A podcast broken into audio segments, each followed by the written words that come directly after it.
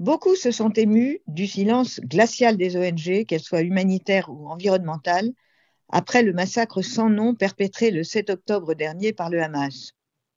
Personne n'a entendu ces ONG qualifier ce pogrom d'acte terroriste, ce qu'il est, de la part d'une organisation terroriste, ce qui est bien le Hamas.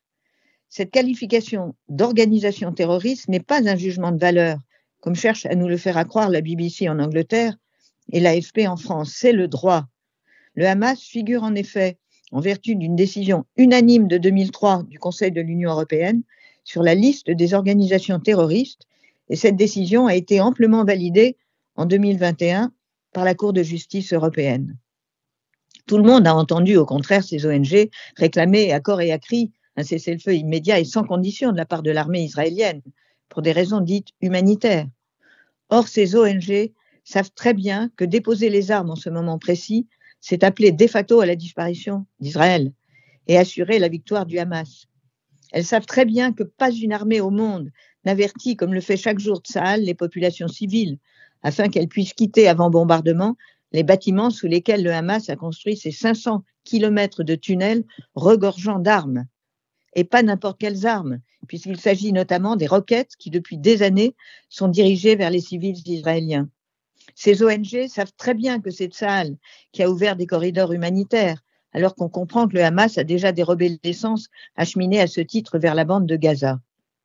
Cela étant, je ne vous le cache pas, pour ma part, je ne suis nullement étonné du deux poids, deux mesures de ces ONG. Les sites Internet de ces associations sont édifiants. Voici des années qu'elles s'acharnent à présenter Israël comme le modèle type de l'apartheid et les Israéliens et non le Hamas comme à l'origine de toutes les souffrances des Gazaouis. Amnesty International et Human Rights Watch sont parmi les plus virulentes. La première parle du régime militaire d'Israël en l'accusant de bafouer les droits fondamentaux des Palestiniens. La seconde va jusqu'à imputer à Israël un crime contre l'humanité, celui de l'apartheid. Je trouve cela, pour ma part, absolument scandaleux. Encore une fois, Israël ne commande pas aux destinées de Gaza. Les Gazaouis ont voté pour un gouvernement du Hamas et ils l'ont.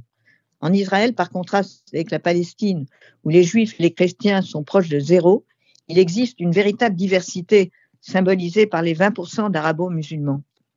Ce qui est plus étonnant pour moi, c'est que ces slogans, eh bien, ce sont aussi les slogans des ONG environnementales, qui sont tout aussi politisés. C'est le cas de Greenpeace International, qui est directement associé à des actions de boycott des produits d'Israël, ou encore des Amis de la Terre, qui n'ont jamais caché leur militantisme pro-palestinien.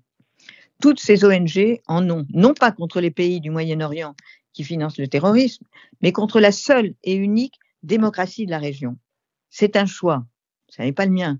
Mais pour moi, ce militantisme politique en fait de véritables partis politiques.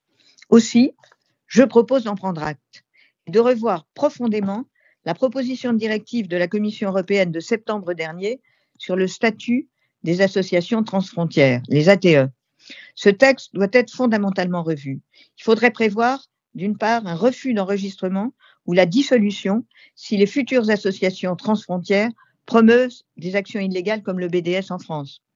Il faudrait garantir aussi l'application par ces associations des règles communes en matière de traçage de leur financement jusque ce qu'on appelle les bénéficiaires effectifs de ceux qui les sponsorisent, c'est-à-dire les vrais commanditaires. Et pour moi, je le dis nettement, c'est un minimum minimorum.